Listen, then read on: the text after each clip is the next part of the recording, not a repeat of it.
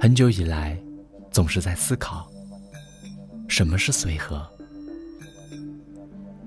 有人说，随和就是顺从众意，不固执己见；有人说，随和就是不斤斤计较，为人和蔼；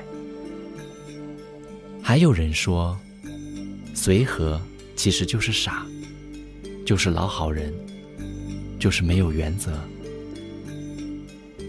那么，随和到底是什么呢？是一种素质，一种文化，一种心态。随和是淡泊名利时的超然，是曾经沧海后的井然，是狂风暴雨中的坦然。做到随和的人，必定是高瞻远瞩的人，宽宏大度的人。豁达潇洒的人，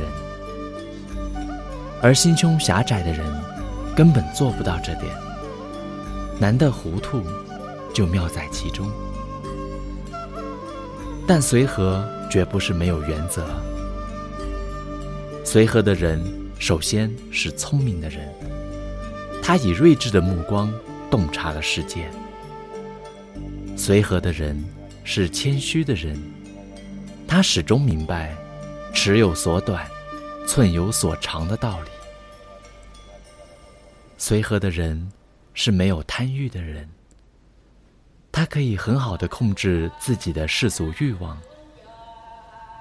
随和需要有良好的自身修养，要善于和有不同意见的人沟通，学会换位思考，学会感恩，要真诚的赞赏别人，夸奖别人。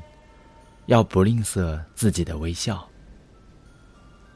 随和需要有淡泊名利的心境，宠辱不惊，闲看庭前花开花落，去留无意，漫随天外云卷云舒。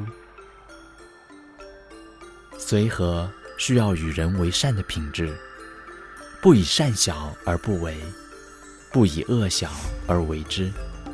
是做人的准则。品味随和的人会成为智者，享受随和的人会成为慧者。拥有随和的人，就拥有了一份宝贵的精神财富。善于随和的人，方能悟到随和的真谛。原来随和也是一种能力，原来随和更是一种境界。